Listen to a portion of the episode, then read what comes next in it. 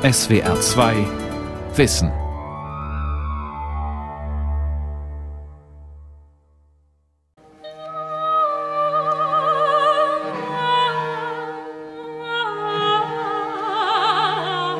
Uneheliche Tochter einer Hausangestellten, selbst Mutter von vier unehelichen Kindern, Broterwerb als Kurtisane. Klingt eher nach Sozialfall als nach großer Komponistinnenkarriere. Barbara Strozzi sang sich mit ihrer schönen Sopranstimme aus dem gesellschaftlichen Morast heraus, redete sich mit ihrer Schlagfertigkeit an die Spitze von Venedigs Gelehrtenzirkeln und preschte mit ihrer wagemutigen Musiksprache in die erste Reihe der venezianischen Komponisten. Barbara Strozzi, Komponistin und Kurtisane im barocken Venedig. Eine Sendung von Doris Bleich. Im August 1619, vor 400 Jahren, wurde Barbara Strozzi geboren. In einer Zeit, in der Frauen im öffentlichen Leben nicht viel zu melden hatten und schon gar nicht zu komponieren, schrieb Strozzi über 100 Kantaten und Arien. Fast ausschließlich Musik mit weltlichen Texten, zusätzlich ein gutes Dutzend frommer Stücke.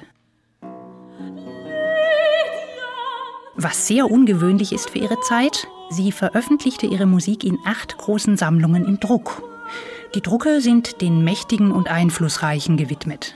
Der Großherzogin der Toskana, dem späteren venezianischen Dogen Niccolo Sagredo und dem Habsburger Kaiser Ferdinand III. Sie ist auch eine der Komponistinnen, die einen wahnsinnig neugierig macht sagt die Sängerin Dorothee Mielz, die hier im Hintergrund eine Kantate von Barbara Strozzi singt.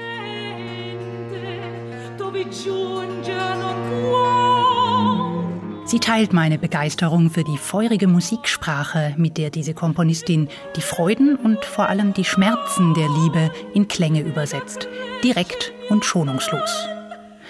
Und für Strozzis wildes und unkonventionelles Leben. Selbst in Venedig, wo schon immer alles ein bisschen liberaler, bunter und freizügiger war als anderswo, sticht diese Biografie heraus. Was für eine Person war das? rätsle ich gemeinsam mit Dorothee Miels. Sie ist Sopranistin wie die Strozzi. Du hättest sie gerne mal getroffen. Die hätte ich echt gerne mal getroffen. Ne? Also, Was hättest du sie gefragt? Oh, ähm, ich glaube, es wäre mehr für private Ohren gewesen und nicht fürs Radio. Okay.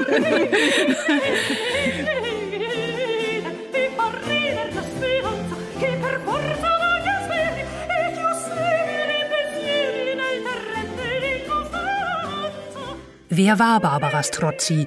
Wie und wo lebte sie und wofür brannte sie? In Venedig mache ich mich auf Spurensuche. Hier wurde die Strozzi geboren, hier hat sie praktisch ihr gesamtes Leben verbracht. Das erste Zeugnis davon ist ihr Taufeintrag vom 6. August 1619 in der Chiesa di Santa Sofia. Ein Vaporetto, ein öffentliches Linienschiff, bringt mich hin. Die Vaporetto-Linie 1 fährt im Zickzackkurs durch den Canal Grande, vorbei an wunderbaren Palazzi aus Gotik und Renaissance, der Glanzzeit Venedigs. Ich kann mich kaum satt sehen an der beinahe surrealen Pracht, wie sich die Fassaden im Wasser spiegeln und sich das Licht tausendfach bricht. Gleichzeitig der Charme des Morbiden. Überall bröckelt der Putz von den Häusern, Algen wachsen an den Stegen, Holzbalken modern vor sich hin. In der Barockzeit dann hatte Venedig seine Spitzenposition als See- und Handelsmacht im Mittelmeer längst eingebüßt. Als Stadt für ausschweifende Feiern blieb es aber unübertroffen und zog schon damals die Touristen an. Meist Adlige, die sich monatelang in einem Palazzo einmieteten und die Festkultur der Stadt genossen. Jeden noch so geringen Anlass verwandelten die Venezianer in eine rauschende Party. Immer spielte das Wasser dabei die Hauptrolle. Prunkboote glitten durch den Kanal Grande, ausstaffiert mit Kulissen und Statuen, Seepferdchen und Meeresungeheuern. Sie zeigten Szenen aus der Mythologie und Geschichte. Man veranstaltete große Regatten, bei denen die Ruderer so geschickt und wendig durchs Wasser schnellten, dass den Zuschauern der Atem stockte. Immer war bei diesen Festen Musik dabei. Venedig war im 17. Jahrhundert ohnehin eine Hauptstadt der Musik. 13 Opernhäuser wurden im Lauf des Jahrhunderts gebaut. Der Betrieb finanzierte sich selbst. Man engagierte die besten Sänger und punktete mit Komponisten wie Claudio Monteverdi und Francesco Cavalli. Beide kannte Barbara Strozzi schon als Kind. Bei Cavalli hatte sie sogar Kompositionsunterricht. Anlegestelle Cadoro. Die Stadtführerin Natascha Eggert zeigt mir Strozzis Taufkirche. Kirche von Santa Sofia. Dann gehen wir rein. Der Seiteneingang. Santa Sofia geht mit auf äh, die Gründungszeit Venedigs zurück, ist aber eine der Kirchen, die am meisten umgebaut worden ist. Ja, sie hat in dem Sinne ihren ursprüngliche Architektur komplett verloren. Es gibt hier in dem Sinne keine Meisterwerke zu besichtigen. In der Renaissance sind die Altäre angelegt worden. Sie ist komplett durch Häuser umzingelt. Es gibt zwei Kirchen in Venedig, wo man wirklich durch die Häuser durchgehen muss. Wobei in Santa Sofia geht man wirklich durch ein Haus durch, um hineinzugehen. Ansonsten ist sie komplett in den Häusern verschwunden und man geht dran vorbei. Aber natürlich nicht, wenn man gerade auf Strozzi-Pilgerreise ist.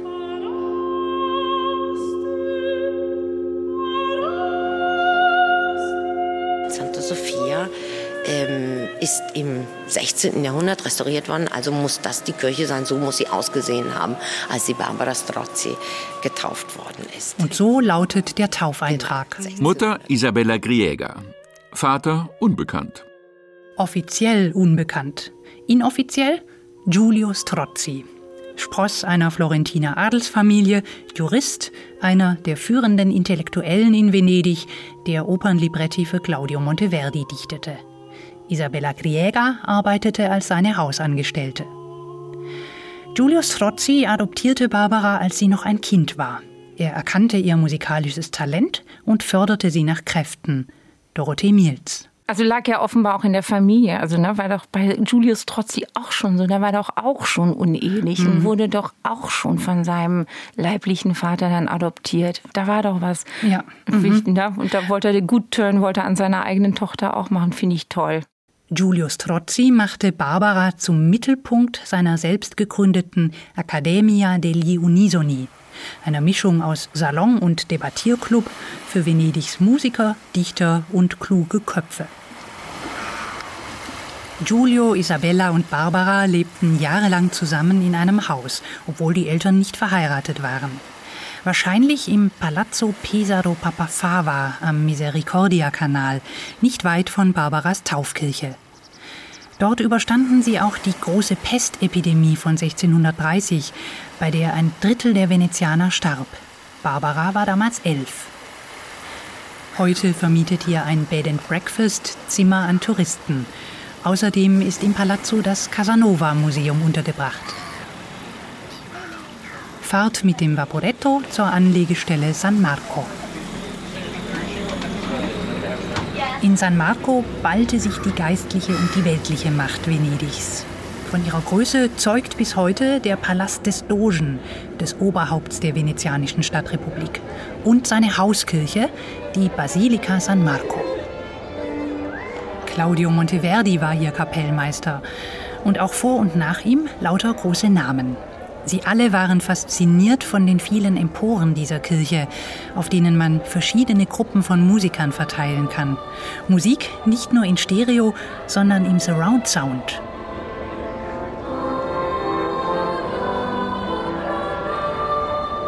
Die Wirkung in diesem Raum ist überwältigend und wird von den reichen Mosaiken im byzantinischen Stil noch verstärkt. Normalerweise ziehen mich solche Orte magisch an, aber heute gehe ich schnurstracks vorbei an San Marco. Ich habe eine Verabredung in Venedigs größter Bibliothek, der Bibliotheca Marciana. Eine Buchoase, herumgebaut um einen der touristischsten Orte der Welt, den Markusplatz. Hier treffe ich Luciana Battagin, Musikbibliothekarin und Fachfrau fürs 17. Jahrhundert. Barbara Strozzi war in ihrer Zeit eine einzigartige Persönlichkeit.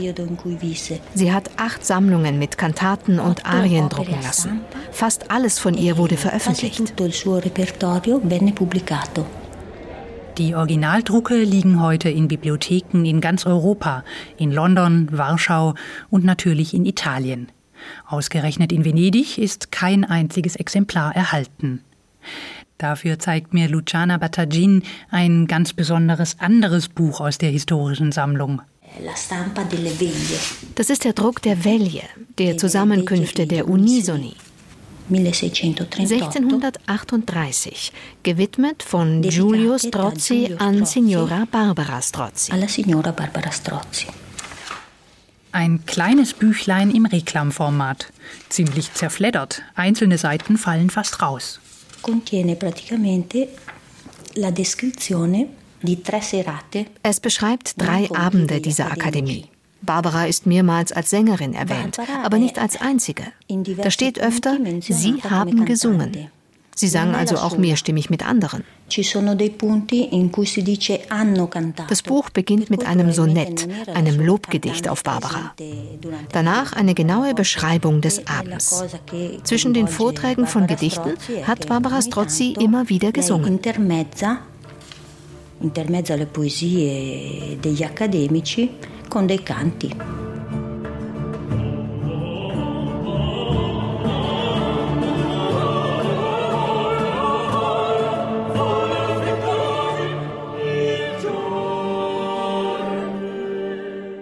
Barbara Strozzi war der Magnet der Accademia degli Unisoni. Als Talkmasterin, so würde man heute sagen, führte sie durch die Abende, locker, witzig und mit Charme.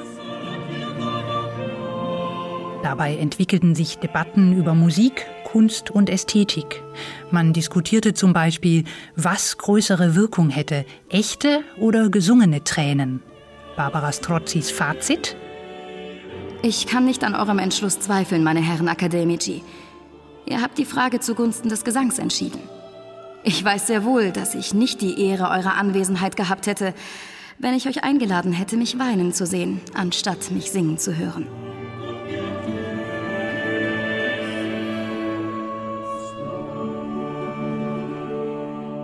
Bei diesen Treffen entwickelte sich auch das ein oder andere Techtelmechtel. Manch kritischen Beobachter war das ein Dorn im Auge. In der Bibliotheca Marciana liegt eine ganze Sammlung von Gedichten, die die Leichtlebigkeit der Strozzi verspotten. Was für eine schöne Sache, die Blüten zu verschenken, wenn man die Früchte schon verteilt hat.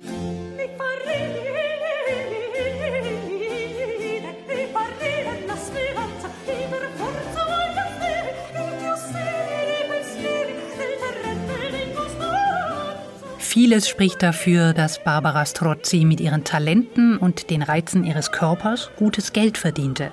Aber nicht als Prostituierte auf der Straße, sondern als Cortigiana Onesta, als ehrenwerte Kurtisane. Im vom Karneval geprägten freigeistigen Venedig war Alltag, was andernorts für Empörung gesorgt hätte. Gebildete Damen leisteten reichen kultivierten Herren Gesellschaft gegen Bezahlung. Über ihr Äußeres lässt sich nur mutmaßen. Es gibt ein einziges Porträt von ihr, zumindest vermuten Kunsthistoriker, dass sie darauf zu sehen ist. Ein ziemlich voyeuristisches Bild. Es zeigt eine rotbackige Schönheit mit großen braunen Augen, lässig an ein Cembalo gelehnt. In der einen Hand eine Gambe, ein Streichinstrument, das man bezeichnenderweise zwischen den Beinen hält. Neben sich ein aufgeschlagenes Notenbuch. Sie trägt kostbaren Schmuck und eine durchsichtige weiße Spitzenbluse, die von den üppigen Rundungen ihres Oberkörpers mehr enthüllt als verhüllt. Mit ähnlichen Augen sah auch der Diplomat Antonio Bosso die Strozzi. Lassen Sie mich Eurer ehrwürdigen Hoheit ein paar Kuriositäten erzählen, die nicht allzu ernst zu nehmen sind, schrieb Bosso 1655 an den Herzog von Mantua. Barbara Strozzi hat der Erzherzogin von Innsbruck etwas von ihrer Musik gewidmet. Ihre Hoheit schickte ihr neulich eine kleine goldene Schachtel, die mit Rubinen besetzt ist, und ihr Porträt. Dazu eine Kette, ebenfalls aus Gold und mit Rubinen, die die besagte Dame stolz zwischen ihren beiden lieben, wunderbaren Brüsten zur Schau trägt. Oh, Kitette, oh, was für Titten!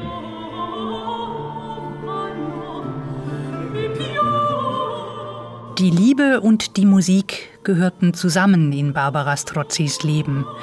Die meisten ihrer Kantaten und Arien handeln von der Leidenschaft. Je intensiver das Liebesglück und je heftiger der Schmerz des Verlustes, umso besser, findet die Sopranistin Dorothee Mielz.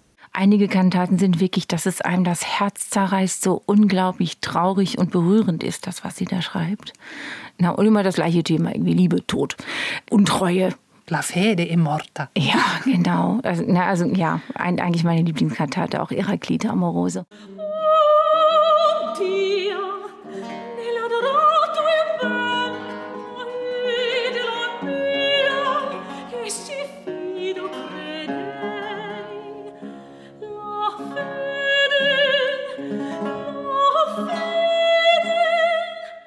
Ja, sie hat sich ordentlich was getraut. Ich habe lange darüber nachgedacht, wie kommt das, dass Frauen aus der Zeit hat man ja eher immer als Nebenfiguren und so ein bisschen angepasst erlebt. Und die ist halt irgendwie genau das Gegenteil von allem. Vielleicht ja, ist der Ruf erstmal ruiniert. So komponiert es sich besonders unbe... Wie war das? Ungeniert, glaube ich, oder? genau. genau. Ich habe gerade überlegt, wie wir es reinziehen. Ich weiß genau. Ja. Genau, eben. Aber mhm. das, das, das macht mir natürlich Spaß, weil ich bin ja auch so eine Regelbrecherin und finde das toll. Wenn ich sowas singen kann, dann kann man sich mal wieder austoben. Sehr schön.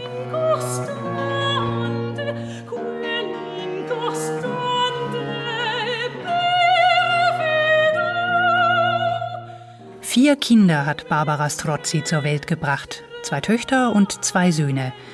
Der Vater, ein venezianischer Adliger, Giovanni Paolo Wiedmann, verheiratet und 14 Jahre älter als Barbara Strozzi. Der Palazzo der Familie Wiedmann ist die nächste Station auf meiner Venedig-Exkursion mit der Stadtführerin Natascha Eggert. Das hat Longena gebaut, Anfang des 17. Jahrhunderts. Junger Architekt, der sich gerade eingeführt hat. Wir haben das Wohnhaus selber im klassischen Renaissance-Stil. Und wir sind 1630. Und dann muss man sagen, dass der Giovanni Paolo Wittmann, der Vater ihrer Kinder, verheiratet war und seine Frau dafür gesorgt hat, dann, dass die zwei Töchter von der Strozzi im Konvent untergekommen sind. Eben, es sind Lebensgemeinschaften. Sie haben einen Brunnen, also eine Zisterne im Zentrum. Das muss man sich richtig vorstellen. Hier liefen Hühner und Schweine rum. Barbara Strozzi war gut betucht. So gut, dass sie große Summen Geldes verleihen konnte an Nachbarn, Musikerkollegen und an ihren Liebhaber Giovanni Paolo Wiedmann. Sie nahm dafür saftige Zinsen zwischen 5,5 Prozent und 9,5 Prozent. Gegenüber der venezianischen Steuerbehörde gab sie sich trotzdem als arme Frau aus. Mit opernhaftem Pathos begründete sie, sie könne unmöglich die Steuern bezahlen, die ihr wegen des Türkenkriegs abgeknöpft werden sollten. Ihr Brief vom 11. Dezember 1651 an das Oberhaupt der Stadtrepublik Venedig, den Dogen Francesco Molin. Durchlauchtigster Herrscher. Auch ich, Barbara Strozzi, eure demütige Dienerin, klage über das Unglück, das dieses gütigste Vaterland den Qualen des Krieges ausgesetzt ist. Nun zwingt mich ein Mandat der ehrwürdigen Finanzbeamten, zwei Steuersätze a 100 Dukaten in die Staatskasse einzubezahlen – ich bin sicher, wenn die ehrwürdigen Steuereintreiber gerechterweise bedacht hätten, dass ich vier Kinder habe und eine alte Mutter und dass ich kaum Vermögen besitze, dann wäre es nie zu dieser Erniedrigung gekommen. Auf Knien flehe ich Eure Exzellenz an. Erlaubt nicht, dass ein Haushalt zugrunde geht, der diesen Betrag nicht bezahlen kann und der der Öffentlichkeit bereits alles dargebracht hat, was er vermag. Strozzis Brief verschwand erstmal in den Mühlen der Bürokratie. Fast drei Jahre später erst fasste die Steuerbehörde diesen Entschluss. Aufgrund der vernünftigen Argumente im Bittschreiben von Barbara Strozzi und damit übereinstimmend empfehlen die Beamten der Steuerbehörde dem Senat, ihr die Schulden von 300 Dukaten zu erlassen, da ihr Vermögen gering ist und sie zahlreiche Kinder hat.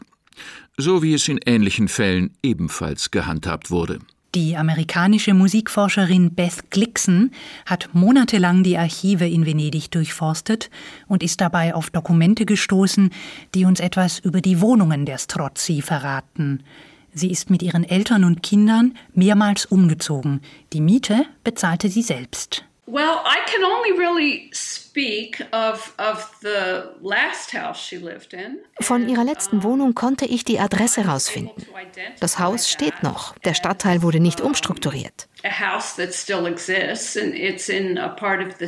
Kein riesiges Haus, aber angemessen. Es ist im Corte del Remer in Canareggio.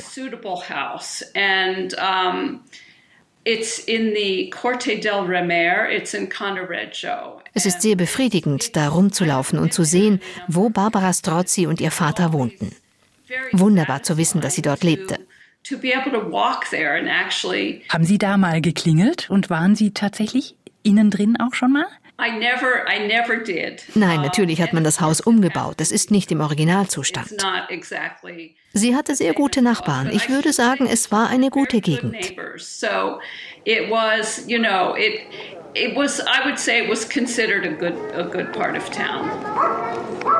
Also los nach Canareggio zu Strozzis Wohnung. Wir sind jetzt hier genau an der Grenze nach Castello. Erzählt mir die Stadtführerin Natascha Eggert. Also wenn man Venedig als Fisch sieht, äh, in der Schwanzflosse ist ein Sechstel des Stadtgebietes als Schiffswerft angelegt worden. Das ist das Arsenale. Und wir sind jetzt genau an der Grenze zu dem Stadtviertel Castello, das mit dem Arsenale fast komplett ausgefüllt ist. Das ganze Castello Stadtviertel, arbeitete dem Arsenale zu. Das heißt, es war schon damals dann spezialisiert. Schrauben, die waren ja damals aus, oder Nägel, die waren ja damals aus Holz, Segel, äh, Seile, alles, Zwieback, alles, was für den Schiffshandel und für den Schiffsbau genutzt wurde, sowohl kommerziell als auch militärisch, wurde in dem Viertel Castello hergestellt. 4765 und dann wird hier die A sein.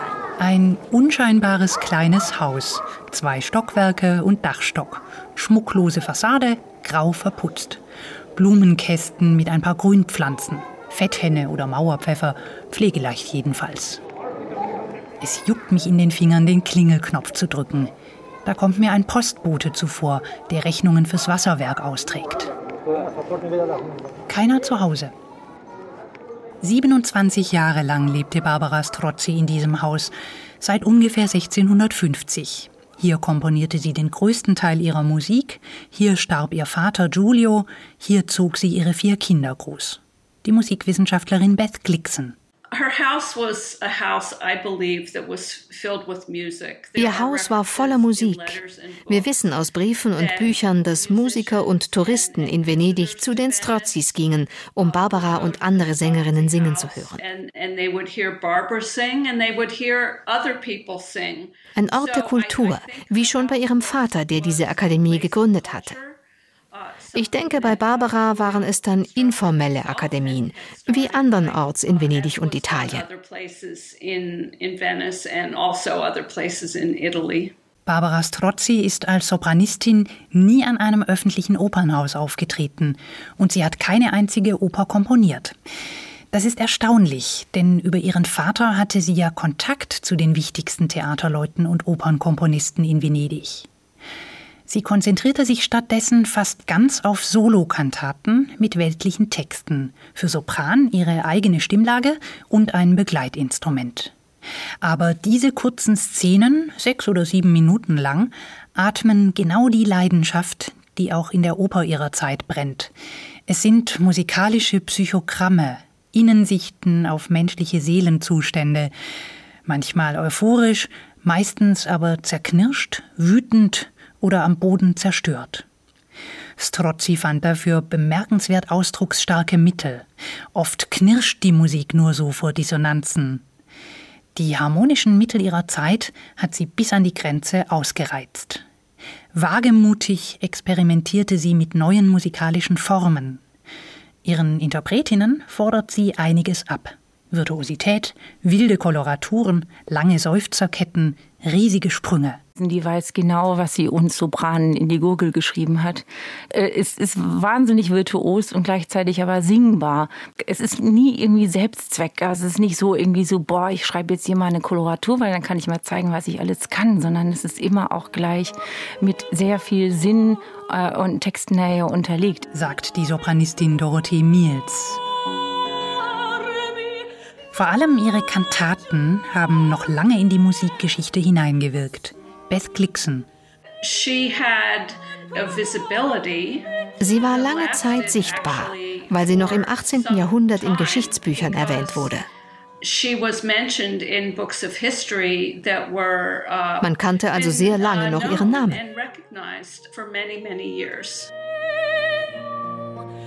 Kann Barbara Strozzi als Komponistin dem Niveau standhalten, das ihre männlichen Kollegen in dieser Zeit vorgeben. Also Monteverdi, Cavalli, Fontei, Rigatti und wie sie alle heißen. Ja, aber sowas von.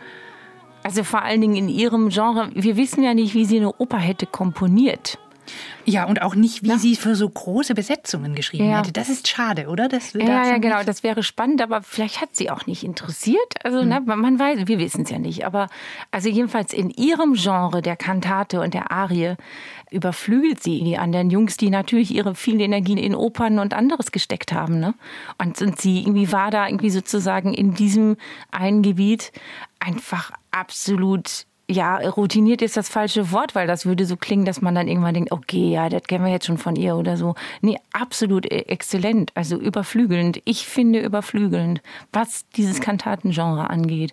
Und man denkt dann, ja, vielleicht wäre es verwässert, wenn sie jetzt irgendwie sich irgendwie in Opern und andere Sachen Produktion geschmissen hätte. Wissen wir ja nicht, ne? aber was sie gemacht hat, ist, ist absolut genial. Also kenne ich kein Stück, egal welches Opus ich aufschlage, ich schlage das auf, gucke rein, denke so, nee, boah, schon wieder. Also ne, das ist alles sehr, sehr, sehr genial und sehr, sehr individuell und sehr, sehr ja, exzentrisch auf ihre Art, aber wahnsinnig gut. Barbara Strozzi starb am 11. November 1677 in Padua. Ihr Eintrag im Sterberegister. Signora Barbara Strozzi, ungefähr 70 Jahre alt, krank seit einem Monat, behandelt von dem ausgezeichneten Arzt Dr. Marchetti, Gemeinde Santa Sofia.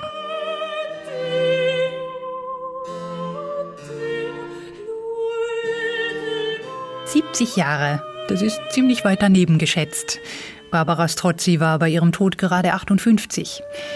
Ihr wildes Leben hatte sichtbare Spuren hinterlassen.